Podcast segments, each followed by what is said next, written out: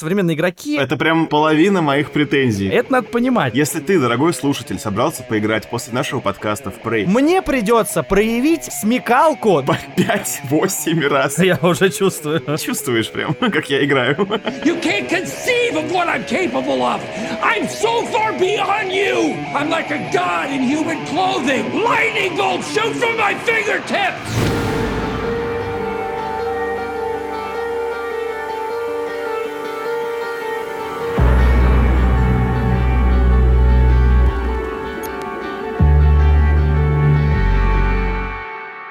Всем привет, дорогие друзья! Вы слушаете подкаст «Поп-культурный код». И здесь мы по косточкам разбираем актуальные, а иногда не совсем актуальные, но не менее интересные фильмы, сериалы и игры. За микрофонами Георгий Афанасьев. И Илья Чадин. Спасибо, что вы к нам зашли. Надеемся, что вам будет так же весело, как и нам. Присаживайтесь поудобнее и приятного прослушивания. Сегодня мы решили поговорить об игре 2017 года, которая называется Prey. Я так и не понял, есть ли у нее русское название. Ну, вообще, по-моему, нет. Она просто prey, prey. Ну, переводится-то как добыча. Ну, это Google переводчик мне подсказывает. Я хочу тебе сказать с самого начала, что наконец-то, наконец-то я понял, что ты чувствуешь, когда я заставляю тебя смотреть «Бумажный дом», «Атаку титанов» и другие сериалы, которые тебе не нравятся. Ты серьезно? Я заставлял себя, просто за уши тащил каждый раз. У меня горела жопа с этой игры по 5-8 раз за присест. Я просто... Я так э, люто раздражен с нее, но э, в ней есть хорошие моменты. Может быть, ты поменяешь свое мнение после того, что я тебе расскажу? Однажды так уже было с ведьмой. Тут у меня более конкретные претензии. Ну, я догадываюсь, какие, но ладно. Хорошо. Вызов принят, окей. Это вам так, дорогие слушатели, затравочка небольшая. А перед тем, как э, мы начнем, хочется сказать, что первая часть разговора будет без спойлеров, поэтому те, кто в игру еще не играл, можете нас слушать до тех пор, пока мы вас не предупредим о начале спойлерной части. И тогда мы с вами попрощаемся и начнем более подробный разбор. Я просто расскажу про эту игру максимально много. Ну, и, естественно, про все ее сильные стороны. Про слабые тоже скажу, но слабых для меня сторон у нее не очень много. Я не знал, что это в итоге за игра, то есть, э, и не знал, что это будет, только хотел, чтобы это было круто. Я получил именно то, что я хотел. Для тех, кто вообще сейчас слушает и не понимает, о чем мы говорим, Prey — это такая игра 2017 года от разработчиков, сейчас Илья будет меня поправлять, Bethesda, да, и Arkane. Аркейн ее разрабатывали, а Bethesda это... Она же беседка, она же беседа. Ну да. И она же Bethesda, все что угодно. Она издатель просто. И она издавала такие игры, как э, Doom 16 года.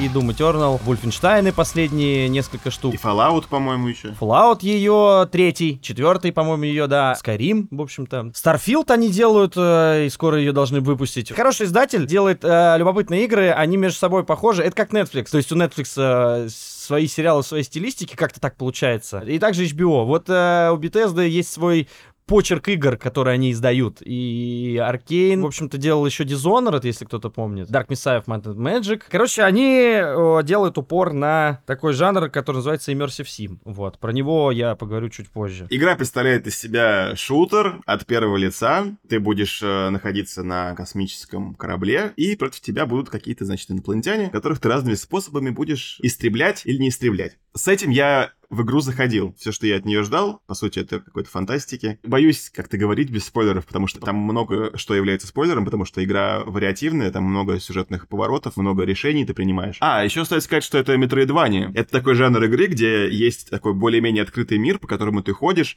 и локации, мимо которых ты проходил уже сто раз, открываются с получением каких-то новых способностей. Частично да, но больше просто Metroidvania относится к 2D играм, потому что от слова Metroid и от слова Castlevania. Это были две 2D игры, которые были совмещены в один поджанр такой. И Это в основном 2D платформеры. И да, действительно, у нее очень много бэктрекинга, так э, привычно в игровых кругах называть до хрена. Короче, ходить в те места, где ты был. Ходьба! Но фишка в том, что у Metroidvania, на мой взгляд, есть положительные черты изучения мира. То есть, да, ты действительно не можешь сделать что-то по каким-то причинам, по каким-то у тебя нет каких-то способностей, и ты возвращаешься спустя какое-то время и открываешь. То есть для тебя есть ощущение открытия, ощущение изучения чего-то нового, даже в старом. Вот, и это, по-моему, очень круто. Из списка моих претензий к этой игре это самое субъективное. Просто мне не нравится ходить Ходьба!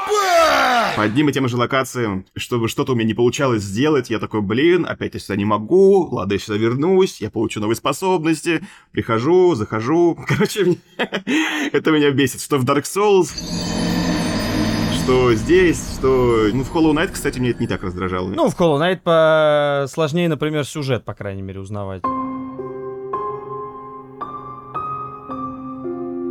Вот я сейчас перечислил метроидвании, в которые я играл, и пытаюсь вспомнить, какие я еще играл. Ори, это считается метроидванией? Да, это тоже метроидвания.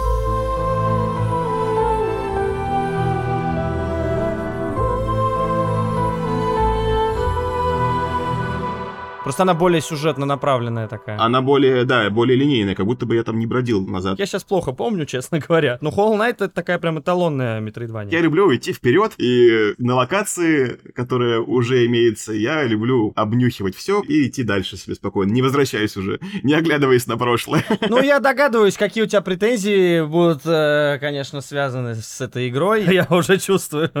Ну, давай, давай, продолжай. Это пока то, что я мог сказать без спойлеров. То, что остальное, наверное, я пока не могу. Я думаю, что просто нужно про эту игру ввести вообще в курс, потому что я про нее вот не знал до того, как ты мне ее порекомендовал. У нее, короче, участь э, примерно фильма «Нечто» или фильма «Бегущий по лезвию». Она провалилась, в общем-то, по продажам, но получила очень хорошие отзывы. На самом деле, я думаю, что здесь кроется проблема в том, что она называлась Prey, потому что до этого была игра 2006, по-моему, года, которая тоже называлась Prey. Это был какой-то шутер про космического индейца. И это был просто шутер, просто с каким-то там а, довольно банальным сюжетом, в отличие от этой игры, я хочу сказать. Я точно не помню, как произошло, что они решили взять название Prey. Там, во-первых, хотели сделать вторую часть про индейца космического, и ее отменили. И на фоне этого появилось уже название Prey у другой игры. Какой-то перезапуск они решили сделать, и делали его вот до 2017 года. Это вообще другая игра, вообще, то есть совершенно. Потому что у них даже ни вселенная не сходится, ничего не сходится. То есть там вообще какая-то далек какое-то будущее с монстрами какими-то. Давай представим себе ситуацию, где ты мне рассказываешь, почему я должен поиграть в эту игру. Типа я в нее не играл. На самом деле у меня есть большой блок э, про жанр Immersive Sim. Дело в том, что сейчас этот жанр, ну, он стал нишевым. И в этом вся проблема, что сейчас современные игроки, они в основном выращены на Резидентах, Assassin's Creed. Э, ну ладно, Резиденты это классные игры. То есть э, они играются круто. Сам играл э, и сам подтверждаю. Но типа Assassin's Creed, Horizon, Dying Light 2, все, что с открытыми мирами, с вышками, Far Cry и так далее, это миры, которые максимально широки, но максимально не глубоки. И сейчас к сожалению. Я не знаю, почему это еще всех не заебало, но уже лет 10 правят вот эти игры. От себя могу сказать, что меня достаточно сильно уже заебало, потому что Horizon я так и не смог пройти. Я в ней утонул просто. Просто в свое время я прошел три Assassin's Creed, и представить сейчас пройти Assassin's Creed Origin, Odyssey и Вальгаллу, в которых часов по 100, по 120 просто ходить, ну это просто смертоубийство какое-то вообще. Ведьмака-то было не просто проходить от его количества контента, но Ведьмак, по крайней мере, был безумно интересен по квестам. То есть каждый раз ты получал какую-то захватывающую довольно-таки историю, или грустную, или веселую, то есть ты получал э, эмоциональные отклики. Я не против Horizon, я не против Assassin's Creed, но я потом скажу, почему я говорю о ширине мира, а не о глубине. И дело в том, что игра вот эта Prey, она в том жанре просто вот Immersive Sim, который был популярен очень сильно в начале 2000-х, в конце 90-х. После этого некоторые игры еще так делали. Это, в общем-то, Deus Ex Human Revolution Mankind Divided, старые два Deus Ex, или сколько их там, три, я не помню, Ziv, и, в общем-то, System Shock, один из самых главных просто вдохновителей вообще всех Immersive Sims, я так понимаю. Короче, это игры, которые сейчас уже не так востребованы, потому что они требуют очень много времени изучения, они требуют фантазии от игрока. Если игрок пришел сюда за сюжетом и за аттракцион, аттракционом, он его, скорее всего, не получит. вот. И в этом проблема Prey. То есть, что она, как шутер, например, она очень посредственная. Очень посредственная. Очень. Да, это жанр шутера, потому что здесь есть пушки, и потому что у тебя есть первое лицо. И у тебя есть враги. Да, окей. Но это не Doom. То есть, если вы хотите играть в шутер, это не та игра. Это надо понимать. Возможно, поэтому игра еще и провалилась. То есть, она могла рекламироваться как шутер, а в итоге как шутер она не очень хороша. Вот. Это правда. Это прям половина моих претензий, что это ублюдский жесткий абсолютно шутер. Там даже нет кнопки прицеливания. Ну, come on, блядь. Пожалуйста, сделайте кнопку прицеливания. Значит, ты не очень понял, про что игра, я так подозреваю. Я понял, про что игра. Мне сюжет, как раз, кстати говоря, понравился. Я оценил сюжет настолько, что, когда играл, думал, зачем я здесь как игрок, вообще было бы прикольно посмотреть на это как на фильм. Там много поворотов, там нормальные персонажи, там интересный конфликт, у героя интересный выбор. Все это подходит под структуру фильма. Я хочу его посмотреть. У меня такое было впечатление. Ну, я максимально противоположного мнения. Я считаю, что именно как игра это гораздо интересней. И опять-таки скажу, что, скорее всего, Гоша не очень понял главную фишку игры. Для меня как раз самое важное именно то, что ты можешь сам здесь конкретно что-то делать. Кино не делает того, что делает Prey. Если мы говорим только о сюжете, да. Но это именно потому игра, что это не кино. Гениально, да? Мне кажется, что то, что Prey... э, Блин, сейчас, секунду, мне очень важный чувак звонит. Сейчас, секунду. Да, да. Это, наверное, Алекс Морган звонит. Или январь. Так. A few moments later. Все, я понял. Хорошо. Кто-то Там советует, как Илье меня переспорить правильно. Цифрами. Цифрами дави. Окей, окей. Так. Кто? Это Алекс Морган звонил? Блять, Алекс Морган. Может, кто-то один из них? Алекс или Морган? Подожди, а Морган не фамилия? Морган Ю и Алекс Ю! А, черт. Это два брата! Черт, мо- моя О, шутка. я пиздец, я понял. Кому-то, блядь! Надо было охуеть. говорить январь. Черт. С ума сойти, насколько Гоша не понравилась игра. Она выбила его даже из понимания, как зовут героев. Он думал, что Алекс Морган, и Морган это фамилия. Ладно, хорошо, очень хорошо. Ну что ж, А, Очень чёрт, жаль. Я лох. что, я все расскажу. Я все расскажу. Раз э, сегодня ты прокурор, значит, я адвокат, э, я докажу, чем эта игра крутая. Просто я не понимаю, откуда у тебя может быть вывод. Это просто максимально не сходится с задумкой авторов игры, что это должно быть кино. То есть это говорит о том, что ты что-то не выкупил. Вот, что не выкупил, ну, на мой взгляд, я, может, не прав, не знаю. Мы это узнаем уже в спойлерах. Здесь сюжет, в отличие от Prey 2006 года, это прекрасное научно-фантастическое произведение, я считаю. Это вообще, я считаю, одно из лучших научно-фантастических произведений в играх. Но понимаешь, в чем проблема? Мы с тобой как решили эту игру играть? На каком уровне сложности? На максимальном. А на максимальном уровне сложности тебя просто ебут. Как-то раз на подкасте про Last of Us я сказал, я люблю, чтобы игра ебала меня в жопу. А так. Это то, в принципе, чего я ждал от игры. Чтобы она меня стала нахуй. Нет, отказываюсь. Отказываюсь от этих слов. Нет, не люблю. А, как интересно, надо же. Подожди, ты тоже выбрал уровень сложности кошмар? Нет, слава богу, я оставил себе возможность, что игра мне не понравится. И я сделал себе просто сложный уровень сложности. И ты... И обвесил еще дополнительно вот этими усложнителями. Там вот то, что у тебя может там ожог быть, сотрясение. Там, короче, много чего. Оружие изнашивается. Много дополнительных проблем можно себе самому придумать. И это классная механика. Это мне понравилось. Она заставляла тебя там постоянно искать какие-то способы полечиться, починить свой костюм. На самом деле, эта игра настолько зависит от игрока, а не от того, какая она на самом деле сама, что вот в этом ее прикол. Вот э, Гоша человек, который ждал от нее шутера, и он наебался. Получил. Мне просто хочется сказать, что вот если ты, дорогой слушатель, собрался поиграть после нашего подкаста в Prey, пожалуйста, сделай себе нормальный уровень сложности. Там интересный сюжет, интересная история, которую ты можешь прочувствовать, но ты ее не прочувствуешь через дробилово жопа, через которое мы прошли с Ильей, мне кажется. Я не согласен, потому что я играл на максимальном уровне сложности. Мне кажется, это самый крутой уровень, потому что, ну, наверное, очевидно всем, кто смотрел хотя бы ролики по этой игре, понимает, что есть некое пространство, в котором мы находимся. Там есть некие враги. И эти твари очень опасные. Ну, вообще для меня это примерно как с Last of Us. Типа, если это очень опасно, это должно быть опасно для меня. Как для игрока, участника этой ситуации. Самая для меня главная вещь в игре — это быть участником того мира, в который ты зашел. Вот. э, Это отличает игру от кино. И этот уровень сложности, как и в Last of Us, для меня абсолютно так же, дает мне понять, что если я высуну свой нос, мне по нему дадут так больно, что я больше не захочу его высунуть. Или мне придется проявить смекалку для того, чтобы как-то обманывать врагов, уничтожать врагов, обходить врагов,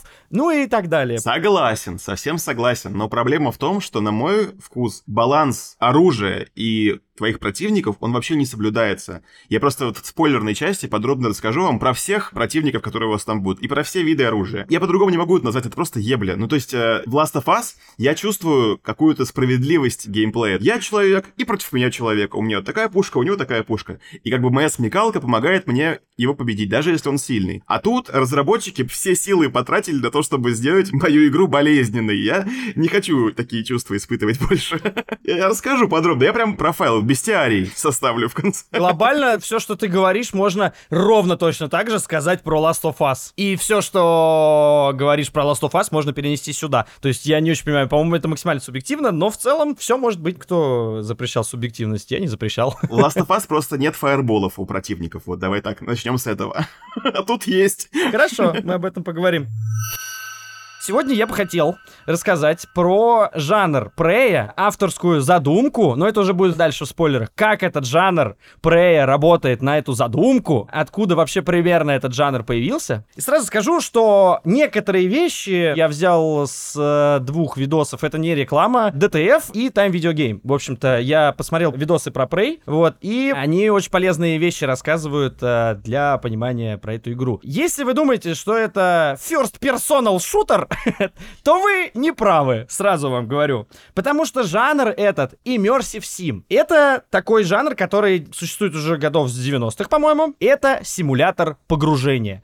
Это на самом деле такой жанр, который, на мой взгляд, один из самых главных жанров, который пытается вовлечь игрока в игру максимально глубоко. Понятно, что все зависит от людей, и каждый человек в разные жанры играя по-разному увлекается. Кто-то в 4X стратегии, кто-то в стелс-игры, кто-то в хорроры, и можно увлечься просто потому, что тебе нравится конкретный жанр. Immersive Sim имеет в себе просто такое количество разных инструментариев, за счет которых у него больше вероятности погрузить в мир человека и донести ему историю. То есть он максимально сильно отличается от кино, от литературы, ну, музыки, не знаю, есть ли смысл тут музыку и живопись брать. Это такой жанр, в котором очень важно, чтобы игрок имел власть над игрой, чтобы он постоянно что-то менял, на что-то влиял, получал какие-то последствия после своих действий. Игрок, который играет э, в Immersive Sim, он немножечко помощник или сотворец такой, типа, у разработчиков. Здесь идет завлечение игровыми механиками, а не кинематографическими какими-то анимациями. Ну, то есть мы можем посмотреть на какой-нибудь Call of Duty, очень дорогой, да, какой-нибудь один из последних там. Ну, хорошо, даже если не последний. Последний Call of Duty э, не очень хороший по сюжету, в них сложно вовлечься сюжетно. Но были когда-то Modern Warfare и Modern Warfare 2 2007 и 2009 года. И там э, много тоже кинематографических сцен. И вот ты вроде бы вовлекаешься в игру, но все, что ты видишь, это кино. Это не игра. То есть, если ты видишь кат-сцены, это кино, а не игра. Ну, то есть, там, понятно, есть несколько механик игровых, которые завлекают тебя стрельбой, ползанием, ну, стелсом каким-то. Стелс — это когда вы скрываетесь, в общем-то, от врагов, пытаетесь их как-то обойти, то есть не обязательно идете в лоб, а скрытно действуете. Ты имеешь в виду то, что ты подключаешься руками, которые нажимают на кнопки и управляют персонажем, а не головой, да? То есть ты не становишься этим персонажем. Ну, то есть Immersive Sim заставляет тебя принимать решения как персонаж игры, а не просто им управлять, куда пойти, там, вправо или влево. Конечно, ты не идешь по заранее заданному вектору. То есть, если, например, Call of Duty или Half-Life 2 какая-нибудь, или первая, это сюжетно-линейная абсолютно максимальная история, то Immersive Sim — это такая огромная детская площадка, в которой ты можешь делать кучу всего. Хорошо, я сделал подводку, я расскажу 12 пунктов, которые реально дают понять, что такое Immersive Sim. Спасибо DTF и спасибо Time Video Game. С помощью этого я надеюсь, что и ты, и игроки, которые прошли или которые не прошли, не хотят проходить, и потом захотят проходить, они поймут, что такое Immersive Sim и поймут, что такое Prey. Первая из них это агентивность или агентность. По-английски она называется agency. И это такая возможность э, самостоятельно ставить себе цель и самому искать ее пути решения. Тебе, короче, максимально глобальную дают цель, не будем спойлерить Prey, но, например, Deus Ex. Deus Ex более линейен, чем Prey. Найти какого-то злодея. Как ты будешь это делать? Что ты будешь делать? И ты не просто человек, который идет и стреляет и двигается вперед. Ты человек, которому дано а, огромное количество возможностей, с помощью которых ты должен выполнять задачи. Ты можешь выбирать, какие задачи. Ты можешь находить задачи. Можешь не находить задачи. Можешь пропустить. Это первое. Агентивность. Второе. Должно быть много пространства для возможностей и маневра. Какое-то окружение, вертикальность левелов, инструменты, которых должно быть там несколько разных штук. Это не только оружие, это и инструменты. И все должно позволять тебе, короче, действовать по-разному. То есть ты не просто идешь вперед и стреляешь опять-таки, пригибаешься, приседаешь и встаешь и прыгаешь. Это не ограничивается только этими вещами. Это не ограничивается пушками потяжелее, по ближе, типа дробовика, вот э, возьмем тот же Last of Us, например. У нас есть там снайперская винтовка, дробовик, что у нас там еще было? Пистолет, не знаю, ножи какие-нибудь. Все. Здесь тебе дают много пространства и возможностей. То есть человеку, игроку, дают э, разное количество ходов, чтобы попасть в какое-то конкретное место. Разное количество инструментов, с помощью которых ты можешь что-то сделать. Убить, двигаться куда-то, дойти до туда, до куда ты не мог дойти. Узнаешь все эти, наверное, черты, я думаю, в этой игре. Значит, третий пункт. Интерфейс должен быть минимален, то есть он должен минимально игрока отвлекать от процесса и мира. Есть такое понятие диегетический интерфейс. Понятие диегетический это значит э, принадлежащий миру или вписанный в мир. Что такое интерфейс? Это то, что отвечает за функции твоего персонажа, но дает тебе информацию по этим функциям. То есть да, это и ХП, и там силы какие-то, маны, выносливости, например, э, прицелы, карта, может быть компас. Этих вещей должно быть как можно меньше. Или они должны быть вписаны в мир как, например, в Dead Space. Здоровье Айзека Кларка находится на его позвоночнике. Это синенький такой позвоночник, который разделен на ячейки. И когда его бьют, эти ячейки уменьшаются и становятся из синих э, в зеленые, желтые там. Вот. И ты видишь прямо на персонаже, то есть внутри мира, ты видишь, как у него уменьшается здоровье. Это диегетический интерфейс. Как пример из спрея это количество патронов на дробовике. Ты наверняка много бегал с дробовиком, ты видел, что у него сбоку нарисованы патроны. Чувствуешь прям, как я играю. Вот это очень важно, чтобы игрока ничто не отвлекало от мира. Окей, разобрались с интерфейсом. Реалистичный и правдоподобный мир. Что это такое? Он должен быть максимально логичным, похожим на настоящий. Это не декорация, типа, и не просто там какой-то плоский уровень. Это место, которое вот именно могло бы существовать реально. То есть нам нужно, чтобы игрок поверил максимально в то, что этот мир живой, что он либо когда-то жил очень, ну, как бы логично, и все в нем продумано было, либо он сейчас это делает. Мы э, можем наблюдать, собрать пазл, как это было. Этот мир, он должен быть правдоподобный. Мы должны в него поверить эта космическая станция, на мой взгляд, выглядит максимально, ну, логичной и максимально натуральный. Я, например, вижу, как она могла бы функционировать. То есть я верю в ее функционал. И, в общем-то, к чему я как-то сказал про Assassin's Creed. Короче, есть такой, значит, э, дядька, которого зовут Уоррен Спектор. Он один из основоположников жанра Immersive Sim. И, по-моему, он как раз занимался разработкой старых Deus Ex'ов. И он сказал такую фразу. Я предпочитаю делать что-то шириной в дюйм и глубиной в милю а не шириной в милю и глубиной в дюйм. То есть очень важно, чтобы мир, в котором ты существуешь, он даже если маленькое пространство имеет, чтобы ты там мог до хрена делать. То есть это какое-то взаимодействие с объектами, то есть это какая-то вот логика его жизни. Если ты заходишь в травмопункт, ты видишь, что там есть операторы медицинские, там есть э, всякие записи, связанные с медициной, ты можешь их прочитать, ты можешь достать баллон с кислородом. То есть мы видим, что это, например, место медицинское, оно реально медицинское, и ты можешь с ним взаимодействовать действовать много. Вот это все, это реалистичный и правдоподобный мир. Это очень важно. Это четвертый пункт. Дальше. Повествование через окружение. Нам нужно рассказать что-то о мире и о его правилах через то, что видит игрок. Собирая пазл воедино, ты можешь понять, что случилось или что происходит в пространстве одного уровня или вообще всего мира, если ты приглядишься. Тебе никто не запретит забить на все и бежать вперед. Это очень важно. Но ты многое можешь упустить, и для тебя не раскроется полная картина. То есть игра должна не принуждать, но поощрять исследования в том числе. Uh, я даже запомнил, там была такая локация в самом начале. Ты в музее, по-моему, оказываешься, и там история Талоса 1, и ты там можешь наступать на разные кнопочки, и тебе будут рассказываться по годам, что происходило. Короче, это прикольно, с этим взаимодействовать весело. Дальше идем по пунктам.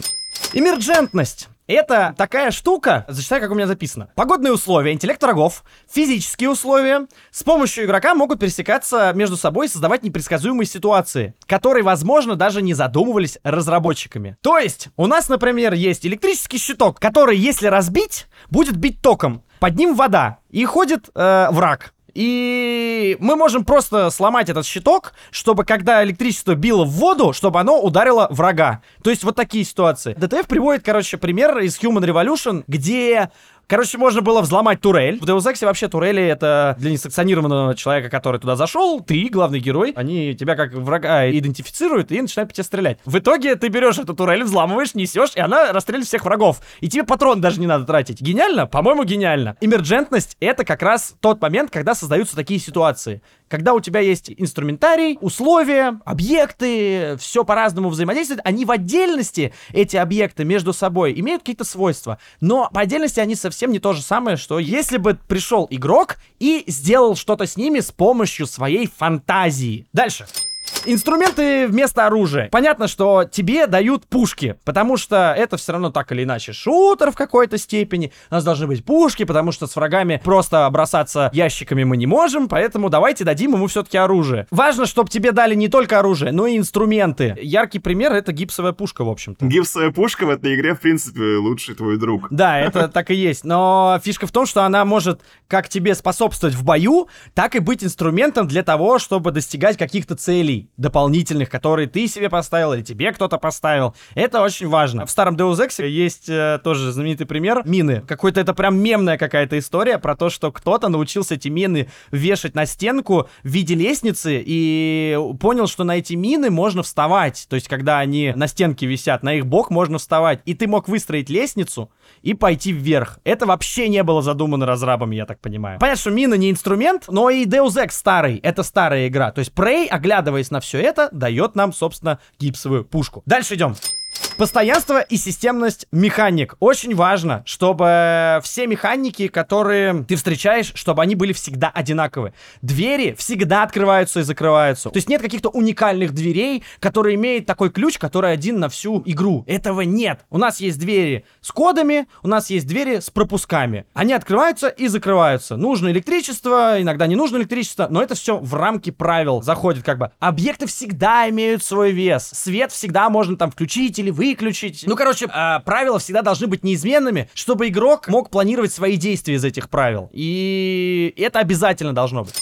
Всегда должна быть цепная реакция на действия игрока. То есть всегда какие-то последствия должны быть, если игрок что-то сделал. Ну, типа, взорвал бочку или кинул баллон газовый. Он обязательно всегда взорвется. Если он взрывается, он всегда заденет врага. А, сама реакция на действие игрока должна быть острой. То есть все должно быть замечено. То, с чем ты взаимодействуешь, оно должно реагировать как-то ярко. Так или иначе, чтобы это все было заметно. Чтобы игрок замечал эту реакцию. Должна быть очень низкая заскриптованность в игре. Что такое скрипты? Скрипты — это программные коды, в общем-то, я так понимаю. Ну, коды, не коды, я не полезу в это, я не разбираюсь э, в кодинге, гейминге и программировании. Но факт в том, что скрипты, я знаю, что это такая вещь, которая прописана заранее, то есть, видимо, какой-то код. Короче, это постановочный такой элемент. То есть, если только ты конкретное действие сделаешь, тогда у тебя откроется какая-нибудь часть сюжета, например, или ты куда-то пройдешь. Этого должно быть очень немного. Ну и одно из самых главных и последнее, это выбор игрока. Игра должна максимально уважительно относиться к выбору игрока. У него всегда должна быть возможность разных последствий его действий. Ну вот, например, как в двух Deus Ex там есть момент, что можно просто пройти всю игру, не убивая вообще никого. Вот эти 12 пунктов. Понятно, что, скорее всего, вы ничего не запомнили, потому что я очень быстро это пытаюсь сделать. Но эти пункты создают самые важные вещи. Они создают свою логику мира, свои правила, дают тебе много переменных, много инструментов, много пространства. Они все это тебе дают, и дальше ты сам как деятель, как действователь, как актор, ты делаешь уже что-то. Это очень важно. Именно в immersive симах, в симуляторах погружения. Вот эти вещи, которые я перечислил, они так или иначе бывают в разных играх. Но дело в том, что именно immersive sim собирает в себе эту концентрацию всего для того, чтобы максимально погрузить игрока через геймплей. На мой взгляд, игры это все-таки про геймплей по большей части. Понятно, что интересные игры имеют интересный сюжет и интересную мысль. Prey имеет такое сочетание действий игрока и сюжетной подоплеки, которые сплетаются воедино. В Deus Ex, на мой взгляд, это не происходит. Ну, то есть я не знаю, я не проходил Mankind Divided до конца, но Human Revolution, например, не создает того, что, ну, вот не особо он создает, ладно, но чуть-чуть. Prey делает максимально круто именно в сочетании геймплейных всех особенностей своего жанра, заставляя игрока действовать. И именно эти действия работают на сюжет. Позже я расскажу как, потому что это уже спойлеры прям дичайшие, я уже очень близок к этим спойлерам. Только вот так, только с этими механиками, с таким окружением, с вот этой эмерджентностью, с этой агентностью, то есть скрещивая вот эти все механики, пользуясь инструментами, лазя везде, изучая все, узнавая историю мира и разбираясь, и делая выбор, к которому игра уважительно относится, делая выбор, ты получаешь очень интересную, на мой взгляд, ну, не знаю, как э, для литературы, для литературы, понятно, может быть, это не так сильно. Для кино тоже может быть, но для игр это отличное сочетание именно игрового и нарративного элементов игровой и нарративной, они сплетаются в едино и получается очень круто. То есть Prey в этом смысле, на мой взгляд, именно поэтому очень крута. Звучит, конечно, просто как э, красивейший тортик с кремом. Хочется поскорее уже его разрезать, посмотреть, что там внутри. Хорошо, хорошо, конечно. Звучит все очень сексуально, но как это реализовано и как это ощущается, как это играется, это совсем другой уже разговор. Хорошо. Или ты просто ожидал другого. Ожидал-то я, понятное дело, другого, но даже с учетом моих ожиданий, я пытался получить удовольствие от этой игры, я пытался. Игра, на самом деле, для тех, кто любит научную фантастику, это пушка. Космос там, тематику космических всяких путешествий, всяких э, таких историй, заигрываний с физикой, там, с выдуманной физикой. Сколько раз я в, в э, наших подкастах упоминал Филиппа Дика? Я вообще не знаю, ну просто миллион, мне кажется, раз. И в «Матрице».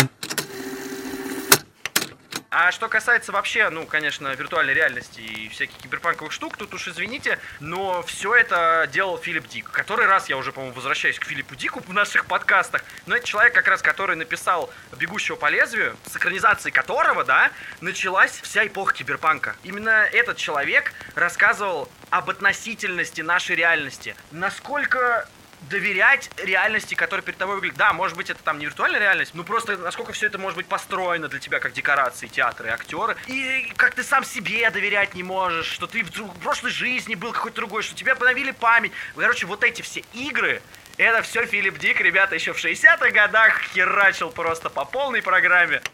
И в Дюне я его стопудово упоминал. Короче, Филипп Дик, один из э, самых крутых э, фантастов. Э, понятно, что их очень много хороших, крутых, но Филипп Дик э, один из самых. Дело в том, что вдохновлялись-то, в общем, разработчики игры рассказом Филиппа Дика, который назывался «Колония», и был он про то, что люди прилетели на планету и увидели, что она вся, ну, у нее рельеф, леса, еще там реки, все это вроде классно, но нет ни одной живности, нет ни одной фауны.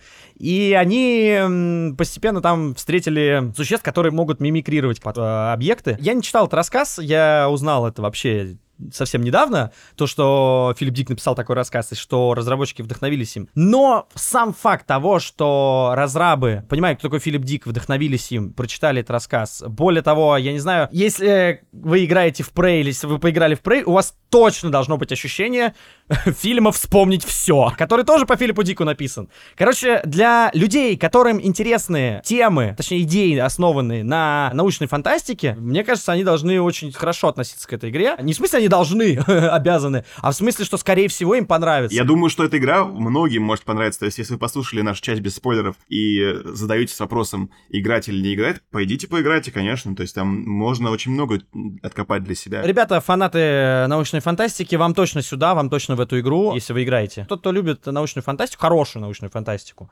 Лема, Дика, Азимова, Кларка. Вам понравится то, что здесь происходит. Мы с Гошей много общались по поводу фантастики, да и он сам говорил, да, ты же говорил в Дюне, да, что тебе фантастика, ну, не очень. Ну да. Тебе сложно воспринимать эти все новые какие-то миры, какие-то правила вот этих миров. Ну да. Есть ощущение, что, возможно, просто это повлияло немножечко на твою... Интересно, кстати, что после этой игры-то вышла другая игра, Deathloop. Это тоже Immersive Sim, в которой просто засунута механика смерти. То есть там бэктрекинг — это один из главных козырей вообще всей игры. Там у тебя есть остров, на котором ты, значит, тусуешься, и ты узнаешь, что происходит, и периодически умираешь, и заново просыпаешься. Хуже просто научной фантастики для меня будет научная фантастика, помешанная с Днем Сурка. Это вообще... Вот если есть на что-то аллергия в этом мире у меня, то на сюжеты в стиле Дня Сурка. Deathloop э, сделан без э, э, главного дизайнера, по-моему, по-моему, Прея, э, который зовут Рафаэль Калантонио. Он э, сделал Прей, и, по-моему, он ушел свои игры делать. Вроде бы. Это не точно. Проверяйте всю инфу, пожалуйста, сами. Ну, Deathloop — это смертельная петля, в общем-то, дословно переводится. И смысл в том, что вот Гоша хает возвращение в локации и постоянную ходьбу назад, а там э, игра в том же жанре абсолютно, которая построена